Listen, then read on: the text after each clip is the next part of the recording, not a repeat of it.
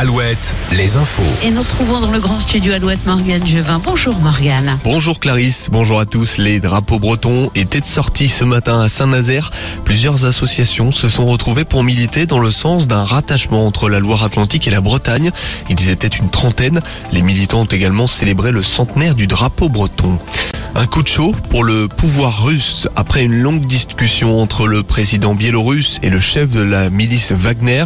Le groupe paramilitaire a décidé de rebrousser chemin en échange d'absence de représailles. Une décision prise pour éviter un bain de sang selon le chef du groupe Wagner. Cet acte de rébellion montre tout de même la fragilité du pouvoir russe et a permis aux Ukrainiens de progresser. En Deux-Sèvres, le secrétaire de l'Union départementale de la CGT a été convoqué mercredi prochain à la gendarmerie. David Baudin devra s'expliquer à Saint-Mexan-l'École sur sa participation et l'organisation de la manifestation interdite à Sainte-Soline en mars dernier.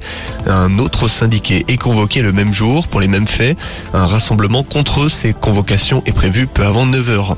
Un appel à témoins pour retrouver un octogénaire en Indre-et-Loire. L'homme âgé de 85 ans a disparu vendredi à Veigné.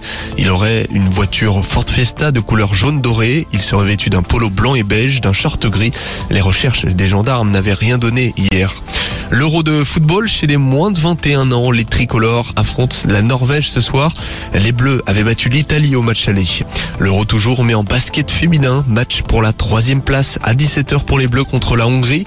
L'équipe de France était allée en finale les cinq dernières éditions, toujours sans succès.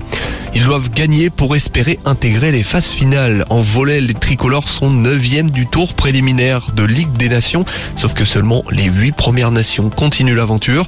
L'équipe de France affronte le Brésil cet après-midi à Orléans après deux victoires consécutives. Enfin, un mot de cyclisme. Nous suivrons cet après-midi les championnats de France. Dans le Nord, c'est Florian Sénéchal qui avait remporté la, la course à Cholet l'an passé.